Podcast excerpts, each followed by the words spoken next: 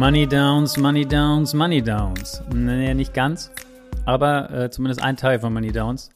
Ob jetzt Money oder Downs, das müsst ihr entscheiden, das weiß ich gar nicht. Wer von den beiden, von Max oder Schuhan für Money und wer für Downs steht. Hm, muss ich sie eigentlich mal fragen. Egal, auf jeden Fall heute Max äh, im Frühstücksei. Ihr habt entschieden, es soll nur eine Folge geben, deswegen ist das Frühstücksei XXL heute. Ich habe mit ihm über so viele Themen geredet, über seine Zeit als Spieler, als Wide Receiver und äh, was es für Unterschiede gibt, mit einem, mit einem Pocket Quarterback zu spielen oder mit einem Scramble Quarterback aus Sicht des Wide Receivers. Ähm, dann natürlich über die Situation von Antonio Brown, der quasi während wir das aufgenommen haben, dann doch endlich released wurde. Wel welchen Quarterback er bei den Steelers und den Browns sieht. Das Trainerkarussell, wer der Black Monday steht bevor. Also wirklich, ihr seht, ähm, das war ein, ein bunter Blumenstrauß, ein, ein Potpourri über Football. Äh, wie gesagt, es ist etwas lang geworden, aber trotzdem sehr, sehr hörenswert. Viel Spaß dabei. Money Downs äh, Hauptzentrale, Coach Max am Apparat. Guten Morgen, Max. Hey, grüß. Schön, dich zu erreichen. Wie, wie, wie läuft's in der Money Downs Zentrale? Ja, wir sind hart am Arbeiten. Du weißt ja, es braucht viel Vorbereitung. Wir müssen viel tun. ja, aber es ist, äh, es ist immer wieder äh, faszinierend, äh, wie lange wir doch vorher auch zusammensitzen und die ganzen einzelnen Szenen uns genau angucken mit unzähligen äh, Winkeln, Coaches, Filmen und Wiederholungen und äh, bis wir dann wirklich alles genau so gesehen haben und äh, analysiert haben und identifiziert haben, dass man das dann auch entsprechend äh, bei Manilaus einsetzen kann. Also es ist schon, ist schon echt interessant. Es ist eine Wissenschaft für sich. Eine Wissenschaft für sich. Und macht ihr denn eigentlich, das habe ich mich jetzt gerade, wo du das sagst, gefragt, ähm, sucht ihr euch schon vorher eigentlich Spiele raus, wo ihr denkt, da könnte was passieren oder guckt ihr dann genauer hin oder reagiert ihr wirklich nur auf das, was passiert sozusagen? Nee, also wir suchen uns vorher keine Spiele raus. Wir gucken eigentlich so gefühlt fast alles. Ähm, aber wir ähm, gucken natürlich nicht alles in voller Länge. Aber die, ich, ich kommentiere ja auch mindestens immer ein Spiel am Wochenende. Ja. Da habe ich natürlich ein genaues Auge drauf. Und wenn ich äh, so ein bisschen merke, okay, da war zum Beispiel eine, eine schöne Szene jetzt beim Spiel Indianapolis Colts gegen die äh, Las Vegas Raiders. Dann kann ich, schreibe ich mir auf, welches Quarter, wie viel noch zu spielen war oder mache mir eine kurze Notiz und dann kann man da später nochmal auf diese Szene zurückgehen und sich die genauer angucken. Aber es hat oft auch damit zu tun, ähm, was man sozusagen auch wirklich komplett gesehen hat. Man kann ja nicht alles in voller Länge gucken, das kriegt man jetzt hin. Nee, nee, nee, klar, das ist klar. Nur kann ja sein, also keine Ahnung, jetzt, jetzt am Wochenende zum Beispiel äh, wird sich ja auf jeden Fall ähm, Raiders Chargers anbieten als, als Spiel, wo man vielleicht ein Hauptaugenmerk drauf richtet, weil es halt ein, ein Spiel ist. Win and you're in oder lose and you're out sozusagen. Ja, ähm. win and in. Das ist ein, ein Playoff-Spiel, was halt schon eine Woche vorher stattfindet. Ja, also wenn du, wenn du gewinnst, bist du weiter. Wenn nicht, ne? Also Playoff-Regeln in der Regular Season, aber das hat sich ja so angebahnt auch, ne? Also in den letzten Wochen, also ja gerade das, was in der AFC los ist, ist ja schon der absolut, ist ja schon absolut crazy äh, gewesen. Und äh, da hat sich natürlich am letzten Wochenende auch schon so einiges entschieden. Aber ich finde, ich liebe das halt, ne? wenn also diese, diese Dramatik dann nicht erst in den wirklichen Playoffs beginnt, sondern halt auch schon so ein paar Wochen vorher in den letzten Spieltagen der regulären Saison. Also das feiere ich total. Und natürlich ist äh, Chargers Raiders absolutes Hammer-Spiel, ne, wo ich mir auch mega drauf freue. Es ist, glaube ich, Sunday Night, ne? Es müsste ja Sunday Night sein. Ja, die haben das geflext auf jeden Fall. Es ist das späte Spiel Sunday Night. Ja, ja, ja finde ich, finde ich auch richtig gut. Also wir haben ähm, die Ansage bekommen, beziehungsweise das Spiel bekommen ähm, Kansas City. Wir spielen, wir, genau, wir machen Kansas City. Äh, die Spieler gegen, gegen die, Bengals, Broncos. Äh, Broncos, genau, ja. gegen die Broncos, genau. Ähm, und das, das machen wir am Samstag. Das ist ein Samstagsspiel, ah, ja, 10 Uhr, ja. 10.30 Uhr, genau. Das machen wir auf dem NFL Game Pass. Und äh, dann überlegen wir halt momentan noch, sind wir noch nicht komplett durch, ob wir vielleicht noch das äh, eben genau dieses Sunday Night Game noch machen. Ne? Ja. Also, äh, das wäre natürlich auch die Kracher. Das ist natürlich immer brutal. Wir haben jetzt zweimal die Nachtschicht gemacht. Das ist äh, Das ist hart. Ich, ich, ich kenne das. Ich kenne das. ja. Hier im ja. Frühstücksei ist es ja auch immer äh, jeden ja.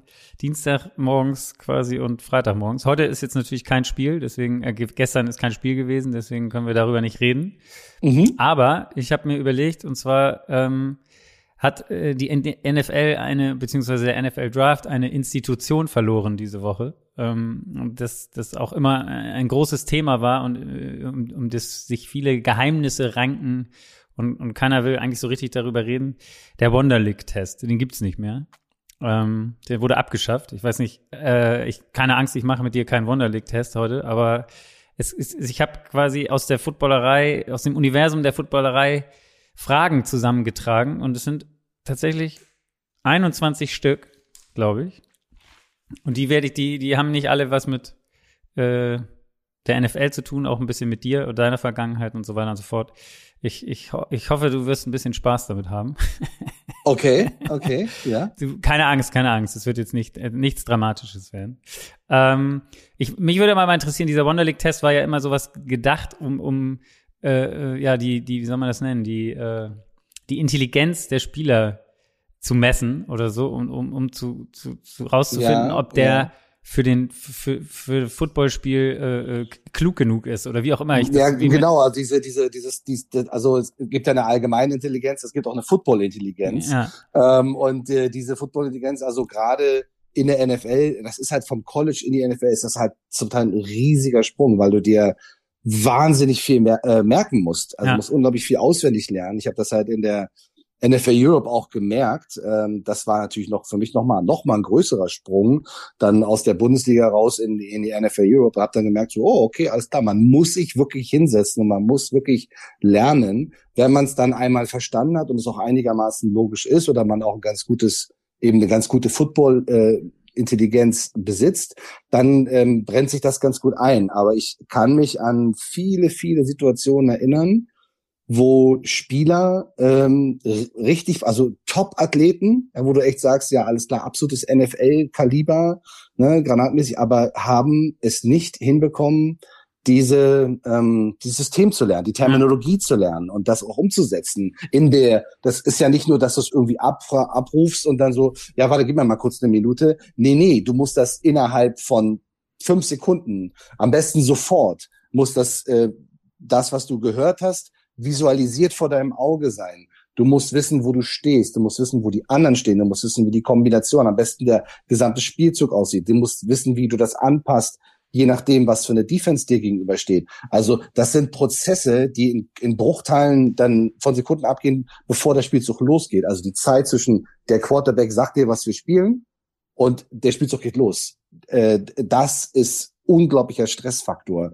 Und das muss getestet werden. Genau. Also das muss man, das muss man so ein bisschen herausfinden, ähm, wie Leute das äh, äh aufnehmen können und dann umsetzen können. Genau. Aber wie gesagt, der, der, im, im Draft wird es das offiziell nicht mehr geben. Ähm, keine Ahnung, ob sich die Spieler beschwert haben, dass sie das nicht mehr machen wollen, weil, weil, weil, weil sie Angst haben, dass sie irgendwie, dass sie äh, möglicherweise sie als, äh, keine Ahnung, dumm gelten oder nicht intelligent genug oder keine Ahnung was. Ähm, auf jeden Fall wurde das abgeschafft. Das ist aber jetzt kommen wir, würde ich einfach sagen, ich komme zu der ersten Frage und die erste Frage ist, ja. weil du zumindest bei mir noch nie im Frühstücksei warst. Ich weiß gar nicht, ob du bei Daniel mal warst, da zu Gast warst oder nicht. Nee, du, ich bist, ist jetzt die Premiere. Premiere, ja. genau. Und die erste Frage ja. für jeden Premierengast ist, wie isst du dein Frühstücksei? Wenn du eins isst. Ähm, ich esse Sunny Side Up. Also ich esse ah, ja. ähm, Spiegelei. Ja, okay. mag ich sehr gerne. Ja. Ich kann es auch sogar. Also man mag das nicht glauben, ohne es, dass es kaputt geht. Ja, mit den großen Football-Receiver-Händen, ähm, Grobmotorik. Nein, also kriege krieg ich ganz gut hin. Also eins von zehn schaffe ich halt nicht, aber ähm, wenn ich mal so zwei, drei äh, Spiegeleier mir mache, dann ist das schon eine, eine, eine Art von Kunst. Gut. Dann haben wir die erste Frage, das finde ich sehr gut. Habe ich schon mal bestanden, die erste ja, Frage. Die erste ja, Frage ist schon mal bestanden, gut. sehr gut. Die zweite Frage wäre, ähm, oder das ist jetzt mal so ein Thema, was auch gerade sehr aktuell ist, äh, durch Antonio Brown mal wieder. Ähm, hm. Kann man sagen, sind Wide Receiver äh, Diven? oder, oder was, was, es fällt, Ich habe gerade so eine schlechte Verbindung, ich verstehe ja, nicht. Ja, ja, nein, nein. Also, du weißt, worauf ähm, ich abziele. Also, absolut, ja, ja, absolut, ja, klar. Also, ja, also ich sag mal so, jede, ähm, jede Position im Football definiert sich natürlich auch ein bisschen nach außen hin mit bestimmten Attributen. So, ne? Und der der Receiver an sich ist auch schon so ein sehr spezieller Charakter. Also die, als Beispiel die Offensive Line ist natürlich immer so, ja, egal ob jetzt minus 30 Grad sind in Wisconsin, wir tragen Kurzarm ja. und trainieren in Shorts. Weißt du so, das ist so, äh, Kälte kennen wir nicht. Das hat uns nicht tun. Also diese, dieses nach außen zeigen, dieses, dieses Toughness, das Ruffle und dann muss auch der Helm muss auch entsprechend äh, dann natürlich aussehen, dass man Football gespielt hat. Die Receiver an sich versuchen eigentlich immer so clean wie möglich zu bleiben. Ja, also wir hassen es irgendwie bei schlechtem Wetter sowieso zu spielen.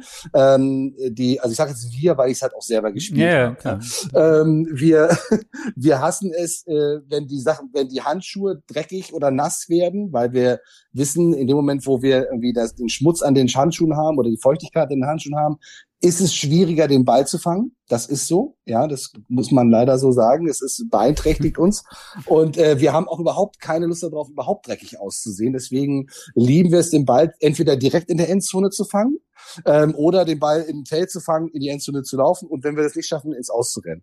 Ähm, und das ist natürlich so eine Mentalität, die, also es gibt immer Ausnahmen, ne? also gar keine Frage. Ne? Es gibt Jungs, die, die lieben es auch über die Mitte zu gehen und ähm, dann auch eine, eine Defense entsprechend dafür zu bestrafen. Aber das ist natürlich gerade in der NFL, ist das ein ziemlich traust du dich. Also ich habe das selber erlebt in der NFL auch im Trainingslager. Das äh, ist halt auch kein Spaß, dann da über die Mitte zu laufen, wenn du mal ja. Training mit mit Vollkontakt machst. Das ist äh, das knallt richtig.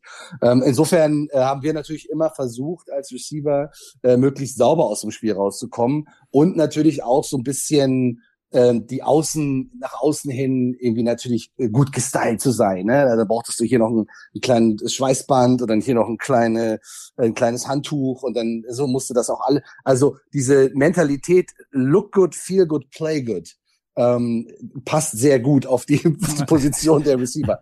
Was aber nicht heißt, dass es nicht auch andere Positionen gibt, auf denen sehr stark auf das Aussehen geachtet wird, äh, Richtung Defensive Backs. Also die dieses Battle zwischen Receivern und Defensive Backs ist schon äh, gerade was die Style Points angeht äh, sehr groß. Macht viel Spaß, ähm, aber es gibt natürlich auch den den ein oder anderen, der ähm, und das ist jetzt ein eine, also es ist, bin jetzt nicht ich, aber es ist eine Aufnahme, die ich auch in meiner aktiven Karriere und auch als Coach immer wieder erlebt habe.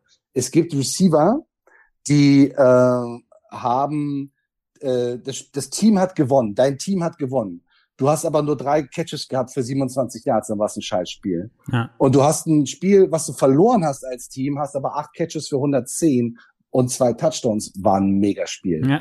Und das ist äh, und das ist etwas, was ich mein Leben lang nicht verstehen konnte. Ja, ich habe gesagt, wenn wenn wenn ich keinen Ball kriege, dann werde ich trotzdem jedes Down nutzen, um irgendjemanden aus dem Weg zu räumen, zu blocken oder äh, der Decoy zu sein oder was auch immer, damit andere scheinen können.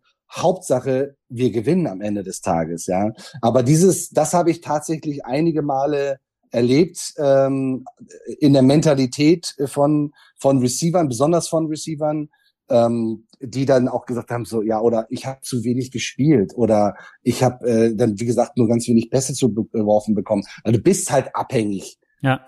Vom Quarterback, vom Play Call, der Running Back hat sehr, sehr viele Ansätze und sehr, sehr viele Chancen, die der Receiver häufig in der, also in der Häufigkeit der Quantität nicht hat. Ja, also das ist schon sehr bemerkenswert, was es da für Charaktere gibt, für Ausbrüche gibt. Und das ist leider oft bei den Receivern der Fall, ja. So ein bisschen der Hang zum Drama auf jeden Fall. Also ich meine, ja, definitiv. Terrell ja, Owens definitiv. und wir erinnern uns alle solche Leute ja. immer, immer im Rampenlicht gestanden. Ja, wenn man jetzt einmal wenn noch, du, ja? Ja, wenn, wenn du einen Receiver fragst, irgendwie so, ja, äh, wie sieht's aus, Coverage und so, so, ja, ich bin immer offen. Ja, genau. Ja, aber ja. kannst mir immer den Ball zu werfen, ich bin immer offen. Brauchst du keine Sorgen machen. Genau. Ähm, wenn wir einmal kurz auf die Situation von Antonio Brown eingehen, also ähm, das ist ja wirklich äh, absurd. Jetzt, wenn man, wenn man heute, ihr habt es alle mitgekriegt letzte Woche, was da passiert ist. Jetzt ist er die ganze Woche noch nicht gecuttet worden ähm, von den, von den, von Tampa Bay ähm, weil man vermutet, dass sie ihn natürlich nicht irgendwie äh, auf den Markt werfen wollen, sondern äh, damit ihn noch jemand anders holen kann ähm, für die Playoffs und am Ende dann vielleicht gegen sie spielt, sondern dass sie ihn am liebsten irgendwie intern sperren würden. Das, ich weiß nicht, wie da die Regularien in der NFL genau sind. Ähm, mhm. Jetzt hat er heute aber dann angefangen, also er hat sich ja relativ lange ruhig verhalten und jetzt hat er heute angefangen oder gestern schon und heute weiter vollführt, ähm, sich dazu zu äußern und fängt jetzt tatsächlich an, auch ja gegen, gegen Tom Brady so ein bisschen zu schießen, beziehungsweise gegen Alex Guerrero, der sein, den Trainer von Tom Brady, da so schmutzige Wäsche rauszuholen, von wegen irgendwelche äh, äh, Kurznachrichten zu veröffentlichen, wo, die irgendwie Kommentare äh, ausgetauscht haben oder also es soll so gewesen sein, dass, dass Alex Guerrero ihm irgendwie eine Rechnung gestellt hat für, für Training, was er mit ihm gemacht hat.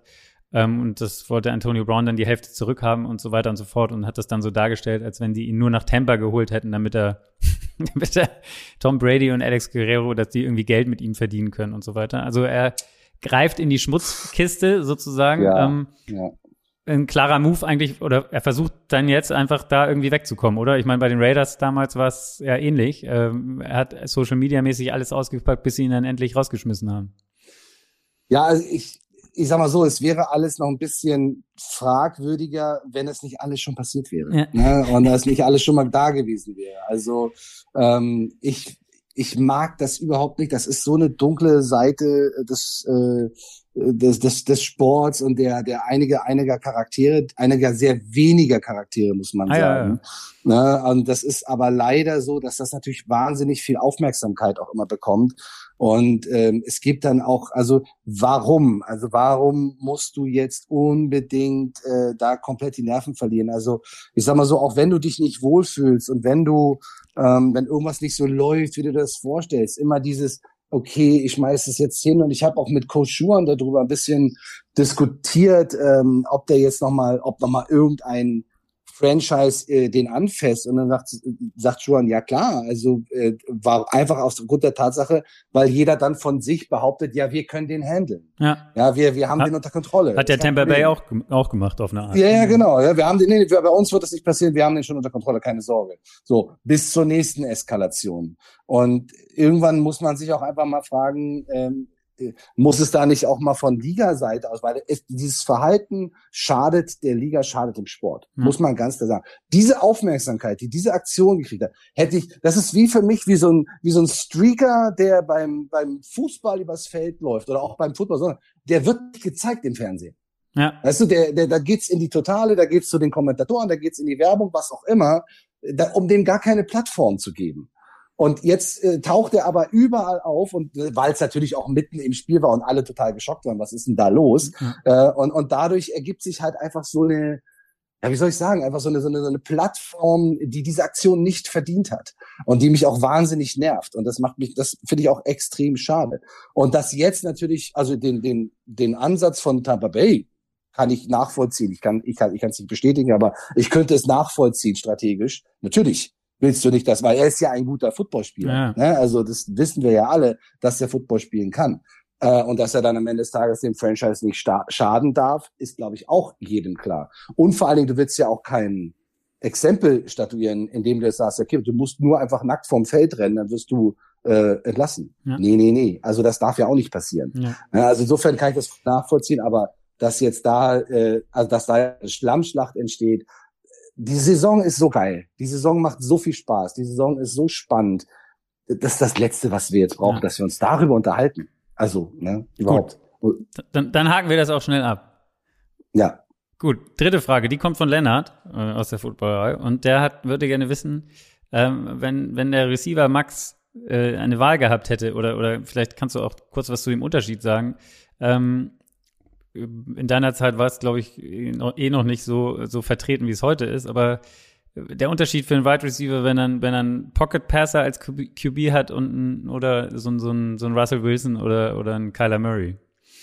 Mhm. Was, was, was, was sind das erstens, keine Ahnung, wenn man das kurz zusammenfassen kann, für Unterschiede sozusagen für, mhm. für als, mhm. als Wide Receiver Sicht und welchen, was wäre dir am liebsten gewesen? Oder ich meine, wahrscheinlich war es bei dir eher der, der Pocket Passer einfach aus der Zeit, ja. oder? Ja. Also ich hatte, ich hatte das große Glück, äh, alles äh, zu haben und zu erleben. Ah, okay. Ähm, also auch in der, in der Zeit, ähm, gerade die ersten Jahre der Blue Devils, hatten wir ja Bob Jones, der kam ja auch aus, glaube, der war sogar bei den Vikings im, im, im äh, Practice Camp, ne, also in, in, in Preseason Camp und wurde da gekartet, weil er einfach zu klein war. Aber ein Granaten Quarterback, der einfach auch unglaublich gut zu Fuß war.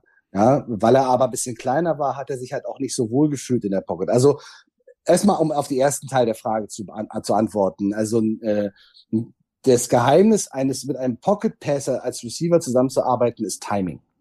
Du musst sehr, sehr, sehr exakt sein mit den Schritten, die du machst, mit den Cuts, die du läufst, mit der Distanz, die du überbrückst und mit den, mit der Schnelligkeit, wie du aus so einem Break, aus so einem Cut, aus so einer Richtungsänderung rauskommst.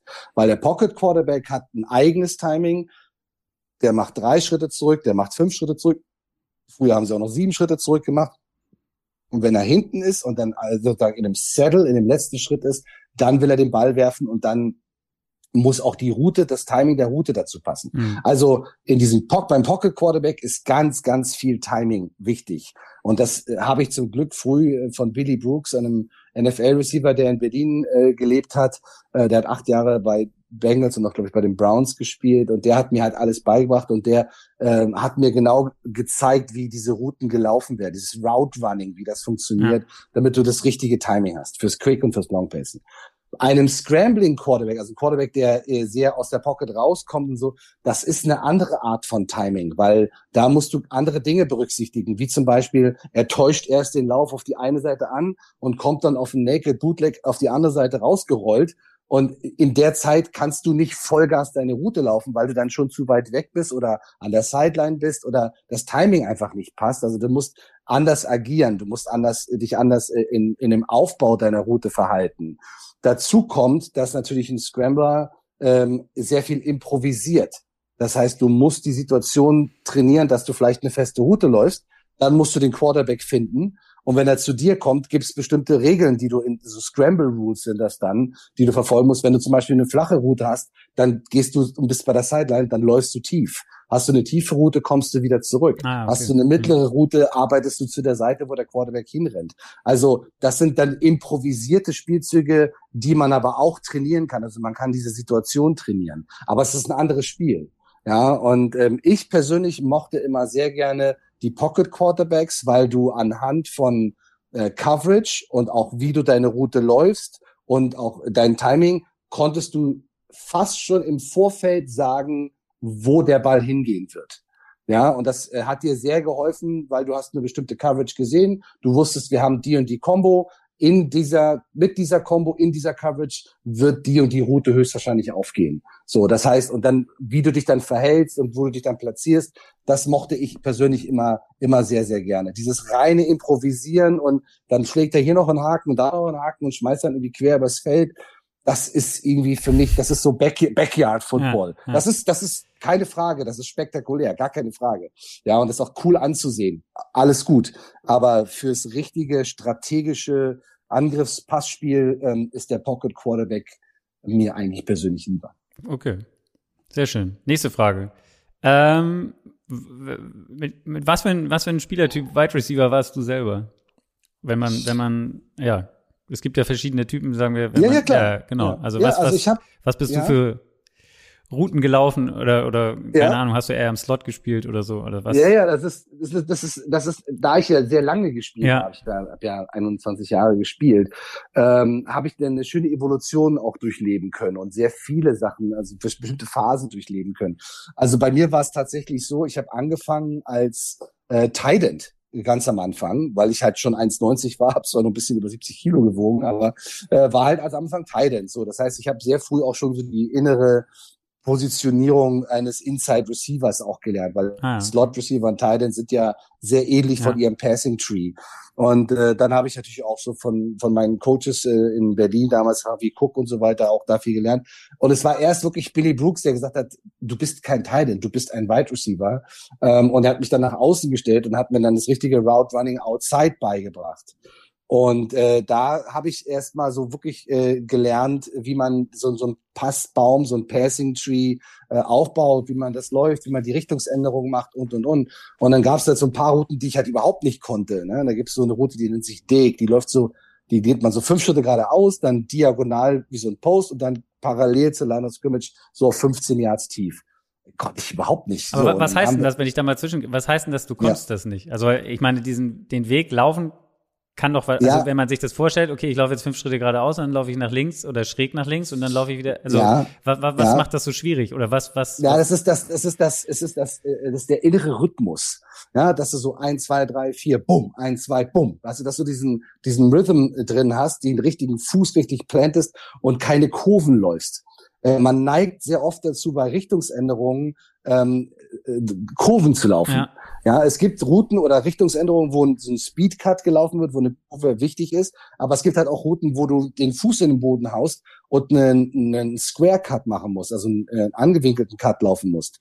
Und den du dann in einer, in einer Route zwei von diesen Cuts hast, ähm, einmal beim rechten Fuß, einmal beim linken Fuß, so beim Post Corner zum Beispiel oder auch bei anderen Routen, dann ist das sehr komplex. Und das zu lernen, dass das automatisiert ist und du dich darauf nicht so sehr konzentrieren musst, weil wenn du dich darauf konzentrierst, äh, verlierst du den Fokus für andere Dinge, wie zum Beispiel die Defense oder den Ball oder was auch immer. Ja. ja?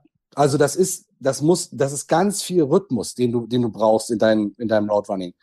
Hinzu kommt, dass du natürlich auch gucken musst, wie die Defense steht, wie die sich aufstellen, wie die reagieren und ob du da ein bisschen Inside gehen musst, ein bisschen Outside gehen musst und so weiter. Okay. Auf jeden Fall, diese Route habe ich nicht so wirklich beherrscht. Und dann hat er mich die halt irgendwie ich bin ja, also wir haben zweimal die Woche trainiert und wir waren fünfmal auf dem Platz äh, jede Woche, Billy Brooks und ich. Und dann haben wir den, diese Route haben wir manchmal tagelang, nur diese Route gelaufen. Von links, von rechts, bisschen kürzer, bisschen tiefer, gegen die und die mit Hütchen aufgestellt, wenn die Defense so steht. Und irgendwann war das meine stärkste Route. Ah, ja, und dann war ich halt auch an dem Punkt, dass ich sehr, sehr schnell war. Ich bin ja ähm, unter 11 Sekunden gelaufen auf 100, ich hatte eine 10,9. Mit genau. Ball bin ich. Da muss ich gleich, da, da grätsche ich gleich ja. kurz dazwischen, weil das ist eine Frage, die später gekommen wäre. Remo ja. wollte nämlich wissen, was deine 40-Time war, wenn das damals überhaupt bei euch schon Ja, also wir, wir hatten auch 40 Times, ja. Definitiv. Ja, ja. Nee, also wir haben, wir haben also damals auch mit dem Horst Meinert sehr viel Athletiktraining gemacht in der Jahnkampfbahn hier in Hamburg und auch vormittags äh, äh Athletiktraining gemacht und abends Footballtraining gemacht. Also da sind wir richtig wir haben ja auch hier so eine, äh, so eine Staffel, äh, sind wir mal angetreten, eine 400 Meter Staffel und so weiter. Und da waren halt nur die flinksten Jungs dabei. Aber am Anfang war ich halt dieser dünne äh, X-Receiver, dieser Split End, dieser Outside Receiver, dieser sogenannte Deep Thread. In den ersten Jahren bei den Blue Devils bin ich eigentlich nur Go Routes, äh, Post und Post Corner gelaufen. Ja. ja, und also eigentlich war ich immer, also äh, sehr, sehr, sehr, sehr schnell war ähm, aber äh, eben einfach diese tiefen Routen auch kaum einer wirklich verteidigen konnte. Und Bob Jones konnte den Ball halt 70 Meter weit werfen. Also das war krass, was der konnte. Ne? Ja. Das war echt Wahnsinn. So, und dann, je älter ich wurde, desto mehr habe ich das Spiel auch verstanden. Ähm, dann wurde ich auch ein bisschen schwerer. Da habe ich auch schon so 90 Kilo gewogen. NFL Europe Zeiten hatte ich auch so 92 Kilo. Das war dann so mein Kampfgewicht. Und dann bin ich häufiger Inside gewesen, weil auf dieser Inside-Position, wenn du wenn du eine ne Defense verstehst ähm, und das erkennen kannst, äh, bist, bist du sehr gefährlich. Und je älter man dann wurde, desto mehr wird man dann auch zu diesem Possession Receiver, zu diesem Chris Carter. Ja, also man wurde vom vom vom Randy Moss zum Chris Carter im Laufe ja. der der der Jahrzehnte muss man sagen. Ist eine lange ist ein langer Weg, ja, ja. von diesem einfach nur tief rennen, tief rennen, tief rennen hin zu äh, die schnellen Outs, die Curlrouten in den Zonen sitzen und eigentlich mehr so Art Titan äh, Possession zu laufen. Und meine schnellste Zeit äh, bei 40 Yards war in der NFL Europe, also im Camp, ähm, eine 465. Das war das schnellste, was ich gelaufen bin. Alles klar. Gut, dann ja. weiß Remo jetzt Bescheid. Wo, wo ja. wie er noch trainieren muss, ob er das schlagen kann oder nicht. Das würde mich sehr wundern, wenn er das aber, aber das war schon. Hand, handgestoppt äh, vielleicht. Ja, äh, äh, ja, ja, also es war schon, das war schon, ja, das, das war schon, äh, es ist schon echt hart. Also ähm, 40 Yards, äh, also ich sage ja immer wieder, wenn du da jemanden hast, der irgendwas mit einer 4-4 oder so läuft und alles darunter sowieso, aber alles, was irgendwie so um die um die 4-4 ist, ist wahnsinnig schnell. Also wahnsinnig schnell, ja absolut. Du hast es angesprochen, deine eigene Spielerkarriere. Ähm, eine Frage kam, deine schlimmste Niederlage? Ja, gibt's gibt's ein paar. Nimm, nehmen wir also eine. Muss, nehmen wir ja, eine. Ich muss, ich, also ich habe auf dem Zettel, weil ich ja auch selber ja? damit schon zu tun hatte früher. Ähm, ich habe nämlich auch gerade jetzt, bevor ich mit dir hier, das werde ich auch posten nachher. Ich habe eine Arbeitskarte gefunden vom 98er German Bowl ja. äh, bei mir. Und ich habe dann mal noch mal so geguckt in den in den Annalen sozusagen und ähm, ja. dann die die die Niederlage 99 war glaube ich 25 ja. 24 gegen Braunschweig ja. und da habe ich mich gefragt, ist das weil das auch das glaube ich, größte Spiel war, was es je. Ja, ja, ja 30.000, 30.500 30 ja. Zuschauer. Und ähm, ja, dann machte es Klong. Stand auch, glaube ich, so in der, in der, im Abendblatt, ne, weil wir noch eine wahnsinnige Aufholjagd hatten. Die waren jetzt zwei Touchdowns hinten und hatten, dann habe ich noch einen Touchdown gemacht, äh, Dino Witcher aus Quarterback. Und dann haben wir noch mal einen Touchdown gemacht und waren einfach, wir waren voll, wir hatten voll das Momentum, wir waren voll drin. Und dann haben wir gegen den, den Extrapunkt gegen den Pfosten geschossen. Ja. Und das, das war und dann sind wir, unsere Defense hat super gespielt zu dem Zeitpunkt, hat äh, auch wirklich alles, alles dafür getan, dass wir nochmal an den Ball kommen. Aber das waren dann nur noch ein paar Sekunden und da hatten wir dann auch keine, keine Chance mehr in Goal Range zu kommen. Aber ähm, das ist, das war mit die härteste der Lage, weil man eben in dem Punkt war, man lag hinten ähm, und äh, das war irgendwie, wir haben alles daran gesetzt und haben uns echt brutal zurückgekämpft und es war dann viertes Quarter und du, du weißt es ja, ne? Du, dann schaffst du den Ausgleich, aber du hast den Ausgleich ja wirklich erst mit dem Extrapunkt. Und wenn du den nicht machst, äh, äh, du hast eigentlich alles dafür getan, aber der, der und der geht auch noch an Pfosten. Also nicht mal so, dass äh. der jetzt irgendwie geblockt wird oder vorbei, sondern geht an den Pfosten, klong und fällt runter und du guckst und denkst so, nee, ne? So, und das war, das war echt hart. Aber das geht überhaupt nicht äh, jetzt mit dem Fingerzeig auf irgendjemanden, ja. ähm, sondern es ist wirklich eine, einfach eine harte Niederlage gewesen für uns alle. Ähm, und überhaupt, dass man in die Situation kommt, dass man diesen Kick am Ende braucht, äh, hat ja auch was dazu, dazu zu sagen. Aber ich habe in, dem, in meiner Karriere als Spieler und als Coach 20 Finale gespielt und gecoacht. Ah, okay. Und äh, 13 habe ich 13 habe ich gewonnen äh, und sieben habe ich verloren. Und äh, darunter, ich habe ja äh, achtmal äh, im German Bowl gespielt ja. und vier gewonnen. Also eine German Bowl Niederlage ist hart, richtig, richtig, richtig hart. Also ich weiß, wie schön es ist zu gewinnen, aber ich weiß verdammt nochmal auch, wie hart es ist zu verlieren. Besonders wenn du dann so im Endspiel stehst. Ja. Ne? So.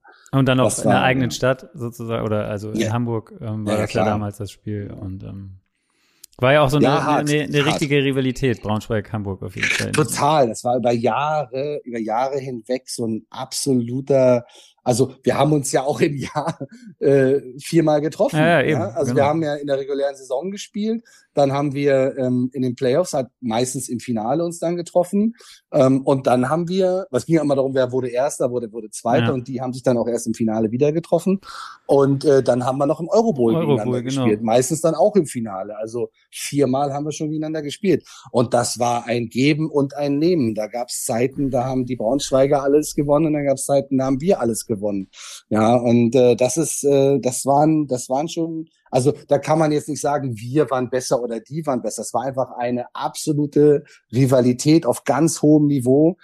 Da war gar nicht so viel, es war keine Hassrivalität. Ja. Also du hast da nie irgendwie Massenschlägereien gesehen oder sonst was, sondern es war ein sehr respektvolles äh, Aufeinandertreffen von Top-Teams mit Top Top-Athleten, ähm, Top-Amerikanern, Top-Deutschen, die aufeinander getroffen sind, wo es wirklich nur darum ging am Ende des Tages, wer macht den entscheidenden Fehler. Mhm. Ja, und äh, das war, das waren Spiele, da konntest du Tage vorher schon schon nicht nicht schlafen, ja, und äh, das ging uns und das ging den Coaches und gegen den Fans ganz genauso. Das war gigantisch, was da abgegangen ist. Noch eine eine weitere Frage. Ähm die kommt von Daniel und ich glaube, der hat mit dir da auch schon mal drüber gesprochen. Er meinte, wie soll ich das nochmal fragen? Ähm, und zwar, du hast mal, glaube ich, gesagt zu ihm, ähm, was kann man oder was kann man am, am Football erst verstehen, wenn man das auch selbst gespielt hat oder wenn man auf dem Platz gestanden hat? Also was, was mhm. wird man als Zuschauer nie, also wenn man das nur als, als Fan ja. kennt, sozusagen, was vielleicht die, die, die ja, ja, genau. Ja, es gibt so ein, ich weiß, ich kann mich an das Gespräch mit Daniel erinnern. Da haben wir, da haben wir, da waren wir in, auf unserem Orlando-Trip. Äh, da wo, habt ihr ja gerade so ein schönes Throwback-Bild ja, genau. gepostet, genau. wo wir in Orlando und Miami gewesen sind. Da haben wir viel, viel geredet und viel über Football geredet. Und ähm, Daniel hat ja wahnsinnig viel Ahnung äh, vom, vom Football und von, von der NFL. Ähm, aber wir haben uns über diesen, dieses Thema unterhalten, dass es halt etwas anderes ist, wenn du tatsächlich selber einmal gespielt hast. Dieses, dieses Gefühl, diesen Helm aufzusetzen, dieses Gefühl mit deinem Jungs links und rechts von dir ähm, etwas gemeinsam zu, zu erreichen. Ähm, dieses Gefühl dieser Abhängigkeit, das Gefühl, wenn ich einen Fehler mache, hat ein anderer ein Problem Ja, also dieses, diese, dieses, dieses absolute Vertrauen und dieser Zusammenhalt, der ähm, so uninteressant ist, auf der, der Tatsache, ob du groß, klein, dick, dünn, schwarz, weiß, braun, gelb, was auch immer bist, reich, arm, äh, welche Sprache du sprichst oder sonst irgendwas, äh, wen du liebst, vollkommen egal. Ähm, es geht nur und einzig und allein darum, dass alle die, die den gleichen Helm aufhaben, für ein Ziel äh, einsetzen und diese diese unfassbare Dynamik. Und das ist ja der, der Moment, das habe ich Ihnen damals, glaube ich, auch erzählt, ich wollte ja nicht zum Football. Meine Freunde haben gesagt, genau. du musst und du bist 1,90, du, du spielst du Receiver, du bist schnell, du hast große Hände, kannst du Receiver spielen. Ich so, ja, hab ich gar keinen Bock drauf, das ist mir alles viel zu anstrengend und ähm, habe andere Sachen gemacht und so. Aber als ich das erste Mal im äh, im, im, im, im Training war, das erste Mal die, diese damals neu gegründete Rebels A-Jugend in Berlin, da, da haben wir eine Einfeld-Basketballhalle, 50 äh, Jungs sich aufgewärmt und Training gemacht. Und diese Energie, die du da gespürt hast, äh, direkt, die da transportiert wurde, ich wusste innerhalb von fünf Minuten, das ist mein Ding. Ja. ja, aber das kann man eben nur erleben, wenn man, wenn man das einmal gemacht hat, wenn man da einmal diesen, diesen Helm aufgesetzt hat. Das ist etwas ganz, ganz Besonderes. Ähm, unabhängig davon, dass man dann auch erst merkt, wie tief dieser Sport geht und wie kompliziert dieser Sport ist und äh, nicht nur von der Taktik, sondern vor allen Dingen von der Technik ähm, und diese unterschiedlichsten Techniken, die du jemandem beibringen musst. Ähm, das ist äh, nochmal eine ganz andere Welt, aber diese Energie und diese, diese Emotionen, die da frei werden, ähm, die sind ganz speziell. Und ich habe viele Sportarten ausprobiert im Vorfeld und in keiner habe ich das erlebt, in keiner. Okay. Jetzt, jetzt werden wir mal wieder ein bisschen äh, aktueller, also sozusagen was, was auf, auf das Geschehen in der NFL, die nächsten Fragen zumindest. Ähm, mein Sohn würde gerne wissen, der ist äh, ähm, süß. der, äh, ja, so süß so ist er, der ist schon 18. Deswegen ist Kaiser, der Kaiser Junior. ja, ja, genau. Ja. Ähm, aber der ist wie viele jetzt, und es fällt einem auf, äh, Cardinals-Fan. Und oh, der, der okay. würde äh, gerne wissen, ja, es liegt tatsächlich auch an Kyler Murray. Also er war drüben äh, ein Jahr Austausch in den USA, äh, als Kyler da auch gespielt hat schon. Und irgendwie scheint das die Jungen äh, zu, zu attracten auf irgendeine Art.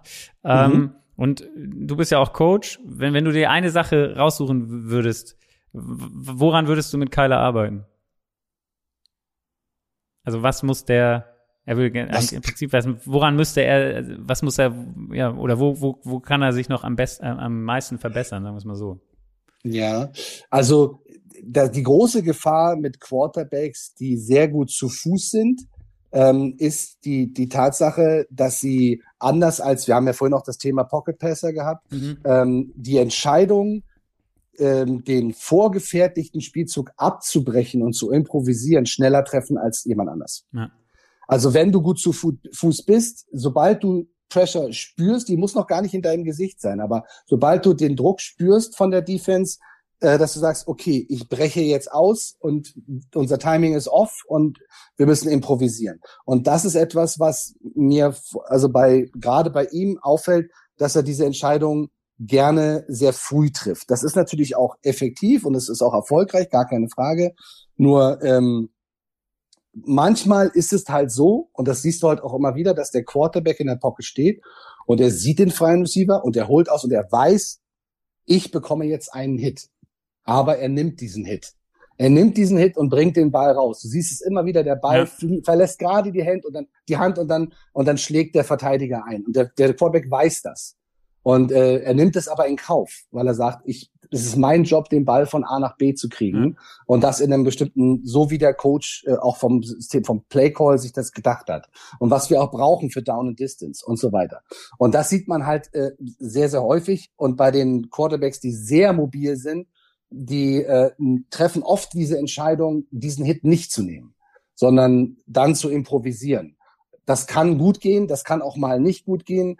Ähm, aber also im Prinzip ist das Teil des, der Position Quarterback, dass du auch äh, in der Lage bist, halt einzustecken. Das ist leider so in auf der Position. Ja. Und du wirst nie die perfekte Protection haben und den Quarterback immer, dass er sich da ist kein Flag Football. Ja, also du musst da schon ähm, in der Pocket äh, stehen und äh, auch mal einen Hit einschauen. Das ist wäre etwas, wo ich an ihm arbeiten würde. An welchem Punkt ähm, man muss allerdings dazu sagen, dass er halt einfach auch nicht der Größte ist. Ja. Und wenn wirklich jetzt der Druck von vorne kommt, dann kann man ihm gar keinen Vorwurf machen, weil er kann den Ball gar nicht rausbringen, weil er nicht an dem Verteidiger vorbeikommt, den Ball vorbeikriegt. Ja, also es, es geht dann, also das spielt ja auch noch eine ganz wichtige Rolle. Insofern kann ich ihm auch gar keinen Vorwurf machen. Ähm, aber so, es gibt, es gibt das, das Training für die sogenannte Pocket Presence, wo du halt nicht aus der Pocket rausrennst, sondern dich einfach nur einen halben Schritt nach links ja. bewegst, einen halben Schritt nach rechts oder nach vorne. Also innerhalb dieser Pocket dich ein bisschen bewegst, aber deine Augen bleiben downfield und dein Fokus bleibt downfield. Ähm, also es ist natürlich immer schwer mit so einem äh, so ein Top-Receiver, äh, Top-Quarterback zu sagen, äh, was er besser machen müsste. Aber ähm, das wären so die Dinge, an denen ich, an denen ich arbeiten würde mit ihm. Gut, du hast, hast gerade schon diesen, diesen Pocket-Passer und den, der erst wirft, wenn entweder schon einer an ihm dranhängt oder der gerade auf ihn zukommt, äh, äh beschrieben. Das leitet ganz gut über zu einer Frage, ähm, weil Big Ben war sicherlich so einer, der das immer bis zum letzten ausgereizt hat, auf jeden Fall. Der ähm, hat jetzt genommen, keine Frage. Genau, ja. Mhm. der geht jetzt. Ähm, und ich, ich habe einfach mal die Frage, wenn du, wenn man sich die, die Steelers und bei den Browns ist ja auch immer die Diskussion, ist Baker Mayfield der Quarterback, der bleiben sollte oder nicht, oder müssen sie den eigentlich austauschen. Also ist ja der, der Franchise QB ähm, oder und ähm, mhm. habe jetzt einfach mal gedacht, so Big Ben wird weg sein. Habe jetzt einfach mal bei den Browns gesagt, sie werden auch nicht, sich nicht für Baker Mayfield entscheiden. Wenn du jetzt, ähm, also was glaubst, weil beide Teams finde ich sind sind auf eine Art stark. So Big Ben war relativ schwach dieses Jahr oder oder vielleicht ja, der Schwachpunkt ja. in diesem Team. Bei den Browns irgendwie ähnlich. Ähm, mhm gibt's dann, gibt's dann, wenn du jetzt Quarterback wärst und dir ein Team aussuchen könntest, zu dem du gehen würdest, zu welchem würdest du gehen? Von diesen beiden? Ja, von diesen beiden. Puh. Ähm, Oder siehst du sie so gleich? Also ich glaube, also äh, es gibt Dinge, die, die sprechen äh, für die Steelers, es gibt Dinge auch, die sprechen für die Browns. Ähm, ich bin halt ein großer Fan ähm, von soliden und guten und, und, und, starken Laufspiel. Das bieten eigentlich beide, ja. muss man ganz klar sagen. Auch mit Najee Harris haben ja die Steelers eine, eine absolute Rakete im Backfield. Ähm, natürlich ist es bei den Browns mit der Offensive Line ähm, auch nochmal ein ziemliches Brett. Also das mag ich sehr zum Beispiel, das, das feiere ich sehr. Ähm, und das ist natürlich, das, das nimmt natürlich auch eine Menge Last von einem, von den Schultern eines Quarterbacks. Ja, also da gibt's ja andere Szenarien, wie zum Beispiel bei den Chargers, wenn, wenn Justin Herbert halt nicht das Passer-Rating über 100 hat, dann verliert er halt äh, fast alle oder alle ja. Spiele. So, das ist, das, da siehst du, daran siehst du, dass die Last auf ihm liegt. Ähm, bei den Colts ist es so, wenn ähm, äh, äh Carson Wentz mehr als 35 Mal wirft, dann sind sie 0 und 5. Ja.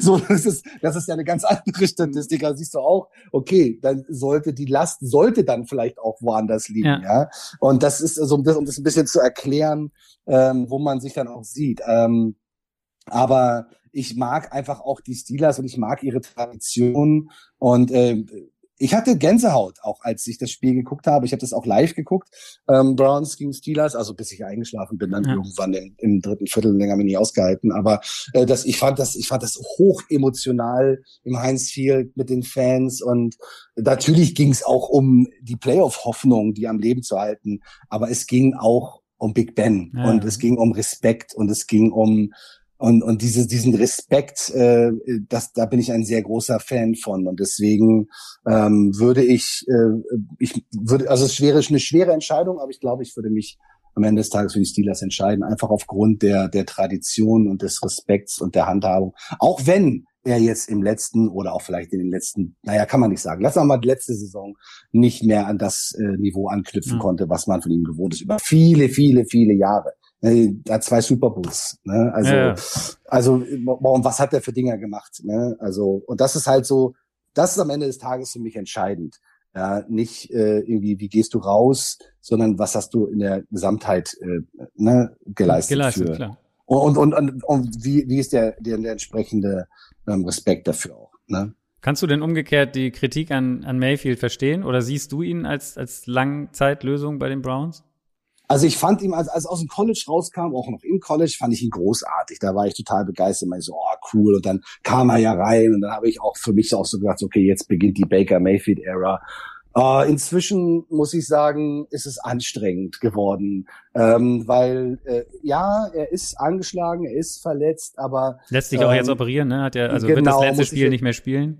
Genau, genau, muss ich jetzt wird sich jetzt operieren lassen. Das ist keine Frage, das ist ein ist ein ist ein Impact. Aber wenn du siehst halt, wie viele, wie viele Chancen er wirklich effektiv auslässt und Pässe, die inakkurat sind, die er einfach, wo er einfach nicht trifft. Und da frage ich, so frage ich mich dann auch so nach der Zeit in der NFL und an dem Punkt, an dem er jetzt ist, dann muss er diese Dinge treffen. Tut mir leid, aber da gibt's keine Excuses. Ähm, das ist das eine. Das andere ist allerdings auch, was ich sagen muss, äh, wenn deine Offense schon sieben oder acht, sechs reinbekommen hat, wieso hast du dann immer noch deinen äh, Starting äh, Rookie Right Tackle gegen TJ Watt One-on-One ohne Hilfe? Also da muss man sich auch die Frage stellen, äh, irgendwas kann da auch nicht stimmen. Und das beeinflusst natürlich auch ein Quarterback, wenn er weiß, okay, hey, meine Protection ist nicht unbedingt das, sie jetzt sein sollte. Das äh, frustriert dich natürlich auch und, und trifft auch, also es, es beeinflusst dich einfach.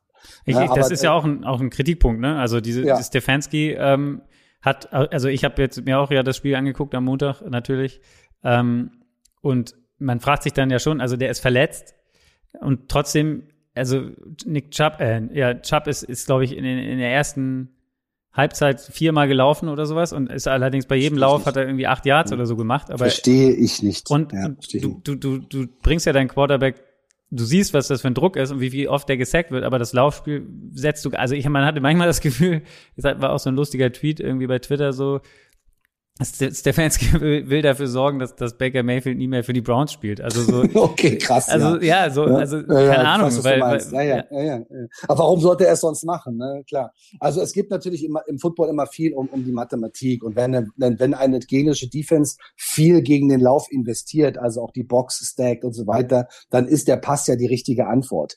Ähm, wenn du aber trotzdem, obwohl eine Defense sich auf den Lauf fokussiert, trotzdem noch erfolgreich bist, dann musst du das weiter fortführen. Und das Gleiche habe ich ja auch bei den bei den Calls gesehen äh, gegen gegen die Raiders äh, letzte Woche. Da haben die in, der, in den ersten zwei Quartern haben die drei Punkte gemacht. Warum? Weil sie in Empty gegangen sind, weil sie geworfen haben und hin und her. Und auch jedes Mal, wenn Jonathan Taylor gelaufen ist, äh, ja, da waren auch die Raiders, die Raiders Defense war tough, die hat gut gespielt, ja, aber trotzdem hat er, du musst solche Spieler musst du halt füttern und irgendwann explodieren die halt mal bei einem Play, weil einer in der Defense seinen Job nicht gemacht hat. So, und, oder weil er ihn einfach hat aussteigen lassen, weil er einfach besser war in dem Moment. Und das ist einfach, wenn du in diesem, in diesem, wenn das dein Stil ist, wenn das dein Offense ist, ähm, dann zieh das auch durch, dann wirst du wesentlich erfolgreicher sein. Also ähm, mach es wirklich so lange, bis sie es wirklich dir komplett wegnehmen. Ja. Und solange sie es dir nicht wegnehmen, mach es weiter. Ja, also es ist, ne, stopp mich erstmal, dann können wir uns über andere Dinge unterhalten. Ja. Ja, und das ist eben so immer die, die Sache. Aber ich bin auch kein großer Fan davon zu sagen, man müsste das machen, man müsste das machen. Die werden alle ihren Grund haben, warum sie es machen. Und die haben alle, alle haben einen Plan. Ne? Ja. so kennen wir ja, ne? Alle haben einen Plan. Alle haben einen Plan. Alle haben einen Plan. Aber ähm, ja, es, äh, es ist ein bisschen frustrierend zu sehen, dass Baker dann diesen Plan nicht, weil das wäre dann brutal. Also wenn er das, dieses Laufspiel, das akkurate Kurzpassspiel, was mir halt fehlt, und dann halt dieses Rauslaufen, dieses Bewegliche, dieses ähm, das freie Laufen, ähm, um dann auch aus dem Lauf heraus noch noch besser. Wenn es diese dieses Package gibt, dann wird's sehr sehr tough, weil dann muss die Defense alles respektieren ja. und dann müssen sie eine Entscheidung treffen und du kannst die äh, kannst die Schwächen dann äh, in der Defense ausnutzen. Aber das fehlt, da fehlt halt einfach, es fehlen Dimensionen bei ihm. Ja. Und das frustriert. Das frustriert mich, weil ich hätte es mir echt gewünscht, aber ich sehe es, ich sehe es, um deine Frage zu beantworten, ähm, ich sehe es eigentlich nicht. Das ist es. Okay. Wo wir, wenn wir gerade schon bei den Quarterbacks sind, nur schnell ähm, auch nochmal, was glaubst du, wer wird eher sein, sein Team verlassen nach dem Ende der Saison? Das war ja letzte, nach der letzten Saison schon Thema. Äh, Wilson oder Rogers? Also bei Wilson bin ich mir eigentlich relativ sicher. Und ich könnte mir auch vorstellen, ähm, dass Miami gut zu ihm passen würde. Na, so, das ist so mein Bauchgefühl aus irgendeinem Grund. Weiß kann ich dir gar nicht erklären, warum. Ich finde es einfach, ich, ich finde, das passt irgendwie. Und ähm, Tour, ja gut, könnte jetzt auch getradet werden, geht da alle relativ entspannt mit Sache um.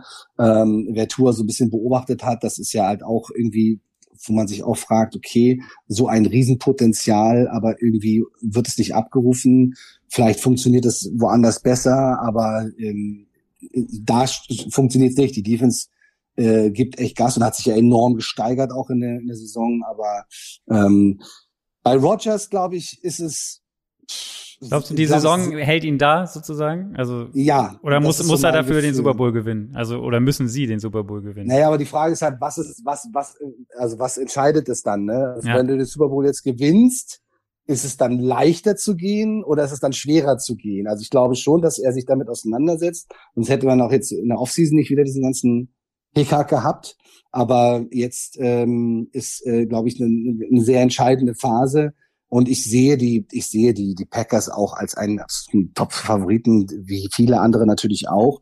Äh, aber dazu müssen sie eine, einige Hürden nehmen, die sie in der Vergangenheit nicht nehmen konnten.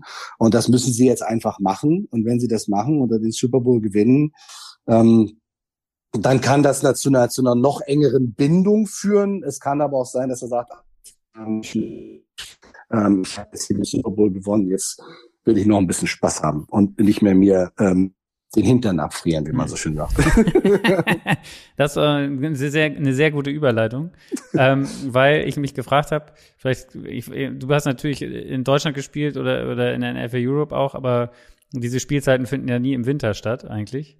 Ähm, nee. Was macht es, keine Ahnung, ich weiß nicht, wie, wie würdest du es beschreiben? Was, was ändert sich im Spiel, vielleicht auch aus Sicht des Wide Receivers zum Beispiel, wenn du in so einem keine Ahnung, wenn du durch Green Bay musst im Januar bei, keine Ahnung, minus 10 Grad oder so. Also was.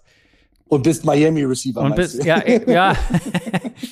ja, ja. Also was, was ändert die Kälte am Spiel, sagen wir es mal so. Ja, es ist unangenehm. Also dieses, ähm, wir haben ja auch Spiele gespielt, wo es geregnet hat. Wir haben auch Spiele gespielt, wo es echt kalt war. Wir haben auch Spiele gespielt, wo es brutal heiß war. Also immer diese extremen ähm, Witterungsbedingungen beeinträchtigen das Spiel. Äh, das perfekte Spiel für einen Wide Receiver ist entspannte 25 Grad, ein bisschen bewölkt, kaum Wind. Ja, also dass du nicht die starke Sonne hast, du guckst auch nicht in die Sonne. Gibt ja ganz viele Entschuldigungen, warum ein Receiver den Ball nicht gefangen hat. ne? Also da sind wir auch groß Weltmeister drin. Ähm, aber es gibt halt auch viele Faktoren, die dich beeinflussen. Das ist halt so. Und das ist extreme Kälte, extreme Hitze, das ist Regen, das ist Schnee, das ist ähm, Sonne, Sonne allgemein im Gesicht. Es gibt ja auch immer wieder so Szenen, wo dann der Receiver, also auch selbst Indoor, kommt irgendwo doch noch ein Sonnenstrahl durch und du siehst es auf dem Feld und dann guckt er genau da rein. Du siehst den Ball nicht. Also wenn du in die Sonne guckst, ist es ganz, ganz, ganz schwer, den Ball zu lesen. Und äh, das sind so Faktoren, ähm, gerade die Kälte ähm, ist äh, beeinträchtigt, äh, wie so eine, manchmal wie so, fühlt sich so an wie so eine angezogene Handbremse. Ja, weißt, du hast richtig Power unter der Haube, du kannst richtig Gas geben, aber irgendwie irgendwas bremst dich aus. Und das ist halt diese Kälte, dass jeder Kontakt ist, ist tut mehr weh ähm, und jeder, jeder, ähm, also jede Aktion ist schwerer. Ja, also schwer ist schwieriger. Äh, das, den Ball zu fangen ist schwerer und so weiter und so fort. Also das ist schon eine äh, extreme ähm, Situation, die äh, ich nie mochte. Und wenn du dann so die sind wir schon im Pre-Game immer rausgegangen und sagen, ja, die Receiver alle sich gefreut, heute ist Footballwetter. Ja? ja, es ist, regnet nicht, es ist nicht zu warm, es ist ein bisschen bewölkt, es ist aber auch kein starker Wind und so, also Footballwetter. Ja, heute ist Footballwetter, weil es gibt einfach dieses, dieses, diese, diese Voraussetzungen, die sind einfach perfekt, um völlig uneingeschränkt äh, zu spielen und ähm, deine, deine Sachen umzusetzen. Und alles andere, was dich irgendwie beeinträchtigt, nervt. Und Kälte beeinträchtigt dich sehr und nervt unglaublich. Cool. Ähm, ich ich frage mal so kurz dazwischen, wir sind nämlich schon ganz schön lang. Ähm, ja. ist das für dich noch okay oder oder musst, Ja, ja, also du, okay. habe schon ein paar Nachrichten bekommen, weil ich noch einen Call habe, aber alles gut. Wir ziehen das jetzt durch. Alles wir gut. ziehen das durch, okay. Ja. Ähm, genau, was wollte ich noch? Ähm, Ach genau, wir haben eben über die, die Quarterbacks schon gesprochen. Also was ich da, da gibt's ja relativ, kann es relativ viele Baustellen und Hochhaden oder wir nennen wir es mal Quarterback-Karussell geben in der Offseason. Ähm, mhm. Wenn man, wenn man auf die Trainer guckt, nächste Woche, Montag, ist der, der, der schöne Black Monday, ähm, wie er immer so genannt wird, äh, nach der Regular Season. Ähm, wir haben schon Situationen natürlich bei den Raiders, Jacksonville, die ihren Trainer in der Saison rausgeschmissen mhm. haben. Mhm. Was glaubst du, außer den beiden sozusagen, wo, wo geht auf jeden Fall in, eine Trainerposition auf, der Spot? Fällt dir da also ich könnte mir halt, ähm, ja, es ist, es ist schwer, ne? Also man muss man muss man auch wirklich sagen, weil äh, das sind so viele Faktoren, äh, die da mit reinspielen und von außen betrachtet ähm, Chicago okay, ist viel, ja, immer genannt. ja, ja, klar, Nagy, ja klar, also brauchen wir nicht drüber reden. Aber das, das sehe ich auch. Also da wird es viel Diskussion. Aber wenn man nach von außen drauf guckt und man sieht den Rekord und man sieht das fehlende äh, den fehlenden Erfolg, das ist das eine. Was ich frage aber, was ist auch intern der Plan? Also hast du eine interne, interne ähm, Weg, den du gehst? Ähm, ne? Also du, du, also du wirst jetzt keinen Tomlin rausschmeißen, mehr, wenn er jetzt nicht in die Playoffs kommt. Weißt du, was ich meine? Ja, also ja, klar. der ist einfach, ist einfach zu gut. Und also ich habe heute auch mit, mit, mit einem Freund von mir gesprochen, äh, mit der Vikings-Fan. Wir haben auch über Mike Zimmer gesprochen und äh, genau, es wäre auch so ein Kandidat, der immer wieder genannt so, wird. Ja, also der hat sich ja auch gegenüber äh, Moon so ein bisschen, Mond ein bisschen negativ geäußert. Macht man eigentlich auch nicht, finde ich auch nicht in Ordnung. Ähm, aber das, äh, das ist auch, da merkt man auch, da ist Anspannung. Da ist, das ist, das, äh, der, der, der Sitz wird immer wärmer, ja. Und äh, das sind aber so, so Dinge, da ist, glaube ich, viel Spekulation. Ich glaube, dass unglaublich viele Faktoren reinspielen ähm, was aber auch, also es ist nicht immer nur der Record. Es ist auch sehr viel, äh, wie läuft es intern, wie ist die Kommunikation. Du wirst, ich, ich kenne das, ich bin seit Jahrzehnten Trainer. Du, du hast so viele Spieler, da ist nicht jeder glücklich mit dem, was du machst, was ja. du, was du machst, wie du es machst. Ja, jeder hat einen anderen Plan. Jeder, jeder ist der Meinung, man müsste das eigentlich anders machen. Am Ende des Tages bist du aber derjenige, der die Entscheidung treffen muss. Und ähm, die, die ähm, die auch die Verantwortung trägt. So. Und die, die Leute, die dann sagen, ja, man hätte das machen müssen, man hätte das machen müssen, das machen müssen, das sind nicht die, die die Verantwortung haben. Und das sind auch nicht die, die nachher dann, äh, also die, die Entscheidungsgewalt haben und dann auch die Konsequenz tragen müssen. Ja, und das darf man immer nicht vergessen bei dieser ganzen Geschichte, ähm, dass man da auch einen ganz klaren Blick drauf werfen muss, wie äh, welche Entscheidung, welcher, welcher Situation befindet sich der Trainer, welche Entscheidung trifft er und äh, wie ist das, was ist der Plan? Also was ist es, gibt es einen kurz-, mittel- und langfristigen Plan, wo man hin möchte und dementsprechend ist es auch vielleicht egal, wie der aktuelle Rekord ist, wenn man auf dem richtigen Weg ist. Ja, ja, aber wenn der Weg einfach sich nicht darbietet und man sagt, okay, egal was wir jetzt hier machen, das wird nächstes Jahr nicht besser und übernächstes Jahr auch nicht besser, dann könnte man sich überlegen, vielleicht ist der Plan kacke. Das würde dann ja eher darauf treffen, also ich meine, Matt Nagy in Chicago ist schon länger da, äh, Mike Zimmer ist auch schon lange in, in, bei den Vikings, ähm, würde dann ja eher dafür sprechen, vielleicht, wenn man sagt, der, der Weg führt nicht zum Ziel, man wird eher vielleicht schlechter, ähm, dass, dass es dann in den Teams irgendwie zur Veränderung kommt, äh, eher als jetzt, keine Ahnung, bei Matt Rule, bei, der auch gerne genannt wird bei den Panthers mit ihrer Mhm. Verkorksten Quarterback-Situation zum Beispiel. Ja, ja. Ähm, aber der ist erst seit zwei Jahren da. Also ähm, ja, muss man abwarten, bleibt, bleibt sicherlich. Äh Na, und du, und wir, guck mal, wir sehen ja immer nur das Resultat. Wir genau. sehen ja wirklich nur das, was da steht. Du weißt nicht, wie ist die Chemie zwischen ihm und seinen Positionstrainern oder dem ähm, der Führungsebene äh, zwischen den Spielern, mit den Spielern und so weiter. Ähm, das ist halt, das sind halt ganz wichtige Faktoren. Und du darfst immer nicht vergessen, äh, es gibt zwar sehr viele jungen, aufstrebende und tolle Trainer, die auch in diese Rollen reinwachsen werden, aber ein Head Coach in der NFL zu sein, das ist nochmal ein ganz anderes Brett. Ne? Also das, da gehört wahnsinnig viel dazu, außer erfolgreich Football äh, zu callen, ja, als Coordinator oder was auch immer. Also diese, diese Verantwortung, dieser Druck, dieser Sacrifice, den du da hast. Die Frage ist halt, musst du immer stellen, wenn du dich jetzt trennst, wer kommt und ist der wirklich besser? Genau, klar. Gut. Ja. Next, next, nächstes Thema. Ähm, wenn du dir ein Playoff-Team äh, aussuchen könntest, äh, für welches würdest du spielen? Äh, natürlich mit dem Hintergedanken, uh. wo, wer glaubst du ist der größte Favorit?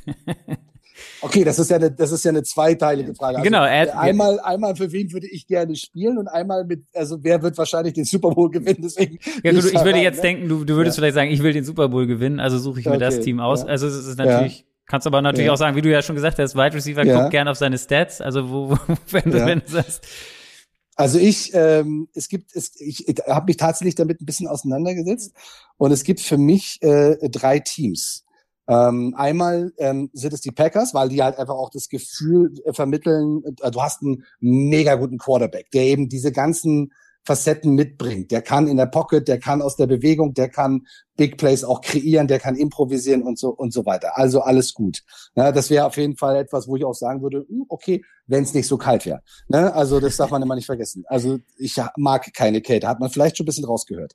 Ähm, dann hätte ich unglaublich Lust, ähm, bei den Chiefs äh, als Receiver zu spielen, weil es, glaube ich, kein Team gibt, was kreativer äh, und spektakulärer, besonders so in der Red Zone ist. Was die sich jede, jede Woche ausdenken und was die machen, auch so vom, vom, vom Spielzugdesign und von dem Spaß, den sie da drin haben und der ich, denke, das sind auch ganz viele Einflüsse von Mahomes, von Kelsey, von äh, Hill, die damit einfließen, äh, die einfach dann die, diese Freiheiten einfach auch da sind, dass du nicht einfach nur exekutierst, sondern du bist Teil des Prozesses. Und das finde ich halt total geil. Das macht viel Spaß, das zu analysieren, sich das anzugucken und da hätte ich auch Lust, ein Teil von zu sein und einfach, ich liebe kreativen Football. Ja, so sehr es schön ist, jemanden direkt übers Gesicht zu laufen und Erfolg damit zu haben, liebe ich es halt kreativ zu sein und einfach einen Verteidiger oder eine Defense auf dem falschen Fuß zu erwischen oder taktisch, obwohl sie vielleicht besser sind, auseinanderzunehmen. Ja, das, das liebe ich sehr. Ähm, und jetzt muss ich ganz ehrlich sagen, also als drittes Team, ähm, nach dem, was ich gesehen habe von den Bengals, ich meine, wir haben über die AFC North gesprochen ja. äh, auch in den Previews und so weiter. Erinner dich mal dran, gab es da irgendjemand, der die Bengals auf eins gesehen nee, nee, hat? Nee, haben wir auch am Montag, hatten wir das gerade in der Sendung. Ja. Da, ich glaube, das Beste waren sechs Siege in, in der Saison. Ja. genau. Und das muss ich ehrlich sagen, ich, ich, ich, ich feiere das. Ich, ich mag äh, Burrow als Quarterback. Ich finde das total cool. Ähm, das ist, die sind noch nicht da, wo man sagt, okay, alles klar, äh, absoluter Super Bowl-Kandidat. Aber äh, die Entwicklung, die sie genommen haben, auch vor allem nach dieser schweren Verletzung von Burrow ähm, und dieses, auch dieses Jahr jetzt äh, mit den zehn Siegen, Wahnsinn. Also das, äh, das hat mich total beeindruckt und das könnte ich mir auch cool, cool vorstellen. Aber es ist so ein ganz neuer Gedanke, der so irgendwie auftaucht. Ja, sonst waren es eigentlich immer so die Chiefs, wo ich gedacht habe, so, oh, das wäre cool. Aber einfach nur, ich würde ja, ich will ja gar nicht mitspielen. Ich will einfach nur im Meetingraum sitzen und einfach nur zuhören, ja, und meinen Notizblock oder am besten mein Handy auf Aufnahme drücken und einfach nur zuhören, ja, und einfach nur das alles aufnehmen. Ich habe mich ja auch damals äh, in der NFL Europe hatten wir ja so ein Passing Camp vor vor dem eigentlichen Camp in Atlanta. Hatten wir eine Woche nur Receiver, Quarterbacks, Running Backs ohne Defense und da kam Bill Walsh hin. Ja. Und Bill Walsh hat mit den Quarterbacks gearbeitet. Und ich habe Bill Walsh, bin zu ihm hingegangen und gesagt, ja, ich bin Receiver und ich würde mich total gern in die Quarterback-Meetings mit reinsetzen. Ja, klar, kein Problem, setz dich hinten hin. Und habe ich mich hinten hingesetzt und habe dann einfach nur riesige Augen gekriegt und habe mir angeguckt, was er mit den Quarterbacks besprochen hat. Mit, da ging es um genau diese Themen. Timing, Rhythmus, ja. äh, Hits nehmen, äh, wann werfe ich den Ball, wo, wo platziere ich den Ball, Coverages erkennen. Der hat alte Trainingsvideos von den 49ers gezeigt. Ähm, da bin ich durchgedreht. Sowas siehst du nicht, ja. Wo, wo siehst du sowas? Und äh, das ist einfach etwas da in diesen Meetingräumen, einfach nur Mäuschen zu spielen, da drin zu sitzen und das alles mitzuhören, was da besprochen wird. Das wäre, das würde mir schon vollkommen reichen. Das heißt ja. aber dann auch dein dein Super Bowl Pick würde von diesen aus diesen drei Teams kommen oder äh, ist das wäre das ein anderer, wenn es jetzt nur rein nach dem nach dem Super Bowl gehen würde? Also wenn wir eins gelernt haben in dieser Saison, ja, dann, dass jeder Pick, den man hier macht, also innerhalb von kürzester Zeit sich in Luft auflösen kann, ja.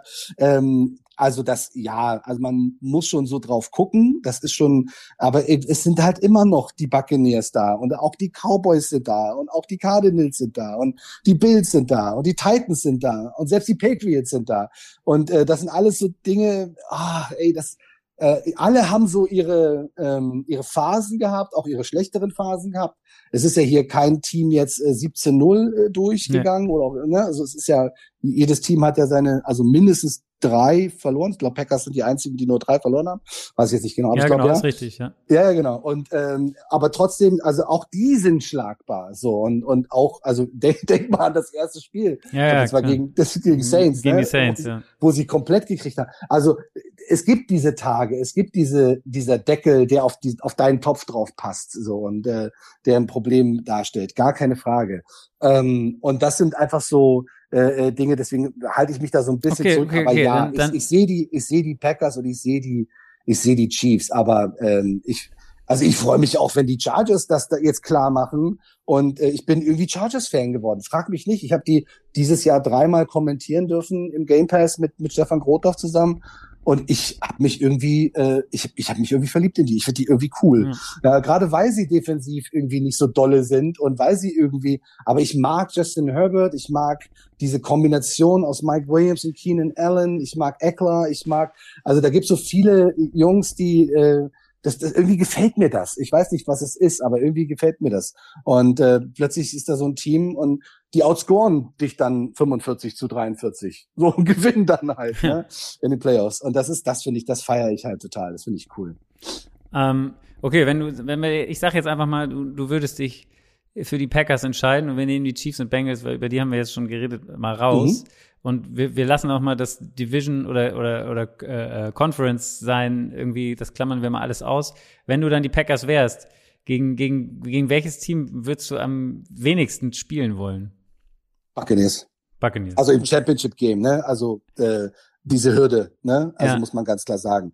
Im Super Bowl selber, dann, ähm, boah, also wer, wer einen wirklich ähm, Schwierigkeiten bereiten kann, ähm, sind die ähm, äh, sind die Chiefs, weil sie einfach so so wahnsinnig gefährlich sind offensiv und die Defense hat sich ja auch extrem gemacht und da fing ja sozusagen die Erfolgsspur dann wieder an nach sehr etwas holprigen Start, nachdem die Defense sich gefunden hat und dann auch die richtigen Antworten gefunden hat und die Leute auch in der richtigen Position waren, um Plays zu machen und diese Plays dann auch gemacht haben. Ähm, das kann das kann gefährlich werden. Okay. Und, und wenn du jetzt mal, ich sage jetzt mal, das sind jetzt, die Chiefs sind natürlich ja. weit oben sozusagen, ähm, also oder jetzt in, der in der Order. Na, aber jetzt, jetzt, jetzt stell dir vor, Titans machen wirklich den Number One Seed. Ja. Und äh, sind, haben diese Woche frei, die erste Woche frei. Und Derrick Henry kommt, kommt zurück. zurück. Ja, ja, klar. So, Shabam. So, das, äh, das ist ein, also die sind ja auch ohne ihn momentan auf dem Platz. Ja, ja, eben. Und jetzt stell dir vor, jetzt kommt er noch dazu. Die Defense von den Titans ist richtig nasty. Also die sind ganz tough. Also richtig, die, die beißen sich richtig in deine Wade. Und äh, das ist, ähm, das ist unglaublich, unglaublich tough, ähm, gegen die auch zu spielen, erfolgreich zu spielen, weil die halt wirklich harte Hitter sind und harte, äh, aggressive Defense spielen. Und das, ähm, und das halt kombiniert mit einem ja, gut funktionierenden Laufspiel und äh, guten Konzepten und also so, äh, sagen wir mal einer soliden Offense, also die ne, die die dir ausreichend Punkte macht, um das Spiel dann zu gewinnen. Ähm, und das wäre auch unangenehm, also gegen so eine so eine so eine Defense Teams zu spielen. Ich glaube Offense Teams spiele ich dann, dann lieber als diese Defense-Teams. Also diese Defense-Teams ist einfach so ein, nach so einer langen Zeit, nach so vielen Wochen, und wenn die dann auch alle fit sind und dann auch genau wissen, man merkt das ja auch selber als Trainer und Spieler, wenn deine Spieler so weit sind, dass du denen im Prinzip nichts mehr beibringst, sondern ihnen einfach nur sagst, okay, jetzt kommt das, jetzt kommt das. Und dann dritten Mal sagt der Spieler dir, lass uns doch das machen. Und du so, okay, gute Idee, machen wir. So, wenn du sie da an dem Punkt hast, dann äh, wird's richtig gefährlich. So und so, ähm, Philly Special mäßig. Ja, ja, ja also wo, natürlich, wo er rüberkommt und sagt, hey, wo lass das mal machen und dann okay, ja, machen wir. Let's ja. do it. Ja, let's do it. Und das ist das ist genau der Punkt. Diese Jungs sind der verlängere Arm, verlängerte Arm der Coaches auf dem Platz und äh, wenn du die Jungs da hast, dass sie so 100% in dem System sind und in dein und dieses gegenseitige Vertrauen halt da ist, dann wird's wahnsinnig schwer. Also Championship Game äh, würde ich sagen, also NFC würde ich sagen Buccaneers und dann äh, Super Bowl würde ich sagen, also wenn wir die Chiefs jetzt mal ausklammern, Titans, äh, also einfach weil das könnte denen echt wehtun. Ja, okay. Dann eine Frage habe ich noch, weil oder das ist ja auch äh, äh ein Wide Receiver Thema, wenn ich hier gerade die Rams sehe, die jetzt auf Platz zwei sind. Äh, Matthew Stafford könnte quasi zum zweiten Mal einem Wide Receiver zur, zur besten Wide Receiver Saison äh, aller Zeiten führen. Sozusagen Cooper Cup äh, ist nicht mehr so weit weg von Calvin Johnson. Äh, und was, was, was, was macht dieses, dieses Spiel von, von, oder warum ist Matthew Stafford so, so, so ein guter Quarterback für, für Wide Receiver? Also man muss dazu sagen, dass Matthew Stafford allgemein ein sehr guter Quarterback ja. ist, der natürlich, wie wir alle wissen, eine ne, ne sehr lange Zeit in einer Umgebung war, die also immer wieder Highlights hatte, gar keine Frage. ähm, aber eine, wirklich eine sehr schwere, sehr schweres Environment war, um auf ja, egal welcher Position, wirklich zu glänzen. So, muss man einfach ganz klar sagen, über einen sehr, sehr langen Zeitraum. Und ähm, ich glaube, dass er ähm, jetzt in, in diesem Jahr ähm, schon wahnsinnige Highlights hingelegt hat. Auch noch so ein paar Szenen, wo man so ein bisschen die Augenbrauen ja. hochzieht und sagt, hm, okay, äh, hätte ich jetzt nicht von ihm erwartet. So, also da waren auch so ein paar Sachen dabei. Aber das ist, glaube ich, in dem Prozess ganz normal. Ähm, ich glaube, die diesen, diesen Weg, den, den er bei den Rams geht, der, der fängt jetzt vom Gefühl her, fängt der jetzt erst richtig an, richtig brutal zu werden. Und Cooper Cup war auch vorher schon eine Granate. Auf jeden Fall. Und wenn, und wenn du dem jetzt natürlich eine, äh, noch, noch einen Stafford hinpackst und äh, das Entscheidende ist immer für Quarterback und Receiver, on the same page zu sein. Das heißt, äh, du hast zwar einen fertigen Spielzug, der ist aufgemalt, sieht er so und so aus, aber am Ende des Tages gibt dir die, die Defense selten das, was du gerne hättest. die Defense gibt dir gerne die Dinge, die du nicht, äh, und du musst schnell reagieren, wenn sie irgendwas machen, was du gar nicht erwartest. Und wenn nur einer von beiden reagiert, funktioniert es nicht. Also wenn der Quarterback das sieht und werfen will, aber der Receiver guckt nicht, funktioniert nicht. Funktioniert es nicht. Umgekehrt auch nicht. Also die müssen on the same page sein. Und da habe ich ein paar Szenen gesehen dieses Jahr, wo sie perfekt in Sync waren, ja, wo es wirklich darum ging, alles klar, Defense kommt, keine Ahnung, mit einem Nickel-Blitz, äh, er macht ein Adjustment, äh, Quarterback sieht das, bringt den Ball raus, Touchdown. Und wenn du das hast, dann kannst du, dann it's time to shine. Ja, aber wenn dann kann, dann wird's brutal schwer für eine Defense, dann müssen sie sehr viel disguisen und sie müssen auf, auf sehr viele Dinge verzichten, weil sie wissen, wenn wir das jetzt machen, dann kann uns das komplett um die Ohren fliegen oder die nutzen das gnadenlos aus. Ja, und das ist, das ist etwas, äh, dahin zu kommen, dauert es eigentlich gefühlt länger. Und dafür, dass sie dann so schnell, so gut on the same page sind, das ist, äh, hat A, viel mit den Voraussetzungen zu tun, die beide mitbringen, aber auch mit dem Video äh, Room, ja, also ja. die das off the field, das wirklich das äh, das Video Coaching, die Theorie, ja, dass du dich wirklich hinsetzt und wirklich guckst, guck mal, der macht das und das, die stehen so und so, wenn sie das und das machen, machen sie so und so. Es gibt ja für alles Tendenzen, es gibt für alles, du kannst alles auseinandernehmen und kannst, du musst immer im Football die höchste Wahrscheinlichkeit berechnen. Wenn du die höchste Wahrscheinlichkeit kennst, bist du erfolgreich im Football, sowohl offensiv als auch defensiv. Ja, wenn du jedes, jede Szene, jede, jede, jede Situation aus jeder Situation die höchste Wahrscheinlichkeit berechnen kannst, was passiert. Dann bist du erfolgreich. Und das passiert im Videoraum äh, und nirgendwo anders. Okay. Trotzdem auf jeden Fall finde ich spannend oder auffällig einfach, dass, dass Matthew Stafford ähm, zweimal so, ja, äh, ja, absolut. So, so eine, so eine gute ja ihn, ne? Receiver-Kombo gibt, genau. Ja. Deswegen ja. hatte ich nämlich, da hatte ich so halb raufgeschielt, ob du vielleicht sagst, die Rams, weil, weil da Stafford jetzt spielt, sozusagen, als das Team, wo du sein wollen würdest. Ähm, weil ja, ja, statistisch ist, ein guter, ist ein guter Punkt. Ich würde jetzt nicht so gern mit OBJ spielen, ist ja. nicht so meins. aber Cooper feiere ich total. Also finde ich, finde ich großartig. Also so eine, die Typen auch so diese Cooper Cups, Hunter Renfro, habe ich auch lange mit Juan drüber gesprochen. Ich liebe den Typen, ja. weil er halt einfach so ein, so ein, ne, hat sich alles hart erkämpft, ja. noch nicht mal, noch nicht mal ein Scholarship ja. gehabt, der, ich glaube Clemson war das, ähm, noch nicht mal irgendwie, also wirklich alles hart erarbeitet und macht den, den gefühlt den Game Winner im letzten Spiel, äh, nimmt den Ball, rennt zum Schiedsrichter, gibt den Schiedsrichter den Ball und rennt zurück zur Sideline. Ja. Weißt du, und alle anderen posen und hin und her und Super Bowl und ich bin der Größte. Und er macht sein Ding, gibt den Ball in Ref und act like you've been there. Weißt du, geht wieder. Und sowas, das ist halt sowas feier ich. Und Cooper Cup ist genauso. Da, man kann sich freuen, darum geht's gar nicht. Es geht nur darum, ähm, bist du da ein großer Selbstdarsteller oder bist du einfach ein, ein Footballspieler? Und ich bin hier, um einen Job zu machen. Und äh, den mache ich so gut, wie es geht ja, und bin voll fokussiert und bin voll drin und definiere mich nicht dadurch, dass ich den besten, die beste Touchdown Celebration einstudiert habe, ja, also es ist großartig. Und da, da, da zähle ich auch Cooper auch absolut mit rein und ähm, du hast es mir jetzt auch ein bisschen schmackhaft gemacht. Vielleicht gehe ich, geh ich wirklich nach LA. Ja. Okay. Ähm, Daddy möchte gerne wissen, ähm, wärst du, hättest du auch in einem anderen Sport erfolgreich sein können? Oder, oder gab es für dich so diese keine Ahnung, die Entscheidung gegen das eine für das andere sozusagen? Oder war, also vom, vom Talent her oder vom Gefühl her Football das, wo es auch am besten für dich, was am besten für dich gepasst hat? Also ich habe natürlich in meiner Schulzeit wahnsinnig viel Fußball gespielt und war auch ein ziemlich guter Stürmer. Ähm, also ich wollte schon immer eine Position spielen und deswegen hat Receiver auch gut gepasst, der dann am nächsten Tag äh, in der Zeitung steht, ja. muss man ganz klar sagen. Ich wollte nicht der linke Verteidiger sein, das war nie so mein Ding. Ich wollte halt immer irgendwie die Tore schießen und die Touchdowns machen und hin und her. So, das war ist einfach so auch so ein. Es gibt ja, es, es kommen ja auch heute noch Jungs äh, zu mir äh, und zu den Blue Devils und du siehst sofort, wenn du dich zwei Sätze mit denen unterhältst, was sie so für, eine, für, für ein Typ sind, ja.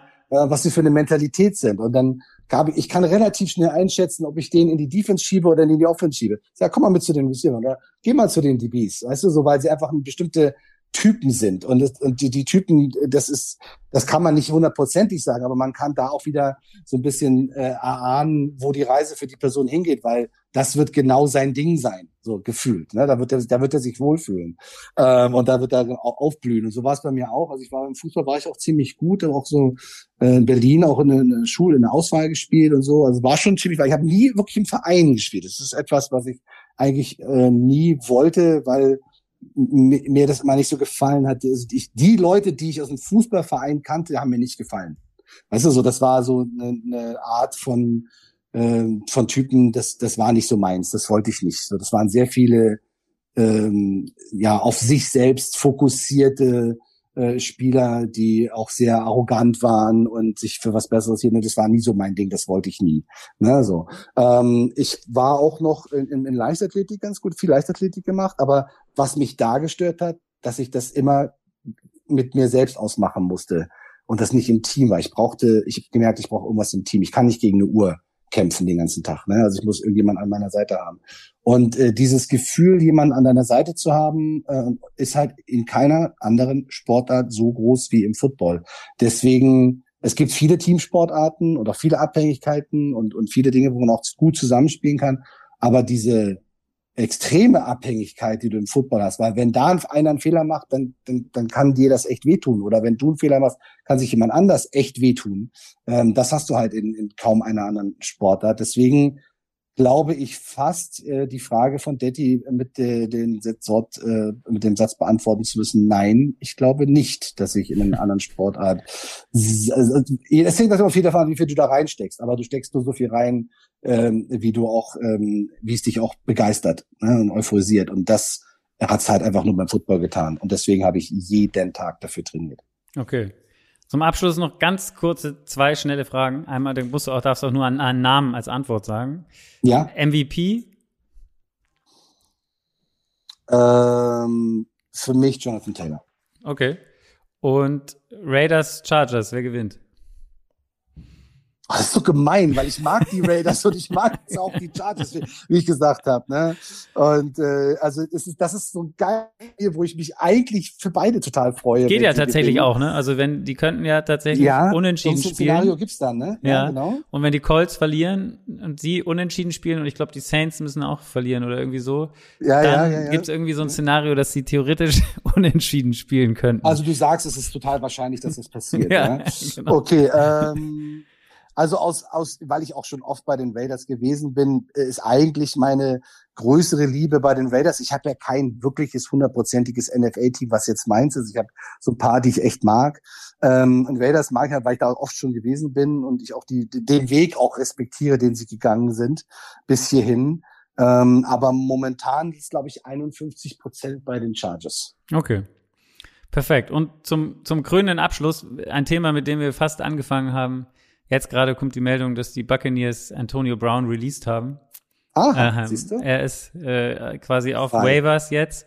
ja. Und äh, ja, er ist sozusagen frei. Er hat seinen Willen bekommen. Sie haben das Einzige, was sie in ihrem Statement wohl gesagt haben, die Buccaneers, ist, dass er nicht äh, zu keinem Zeitpunkt gesagt hätte während des Spiels, dass er verletzt sei, also dass er deswegen nicht reingehen könnte. Oh, krass. Und ja. ähm, das, und dass sie gerne mit einem äh, externen Arzt äh, ihn untersuchen lassen hätten, um, um zu gucken, was ist. Und das hätte er aber nicht gewollt, sozusagen. Also das ist so ihre Retourkutsche jetzt. Ist, mhm. ähm, und äh, ja, jetzt viel Spaß dem Team. Ich bin jetzt echt gespannt. Also wenn, wenn den jetzt. Was glaubst du denn?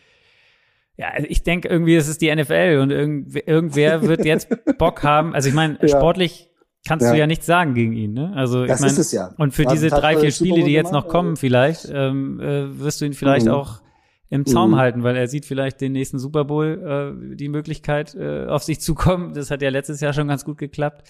Ähm, Rams?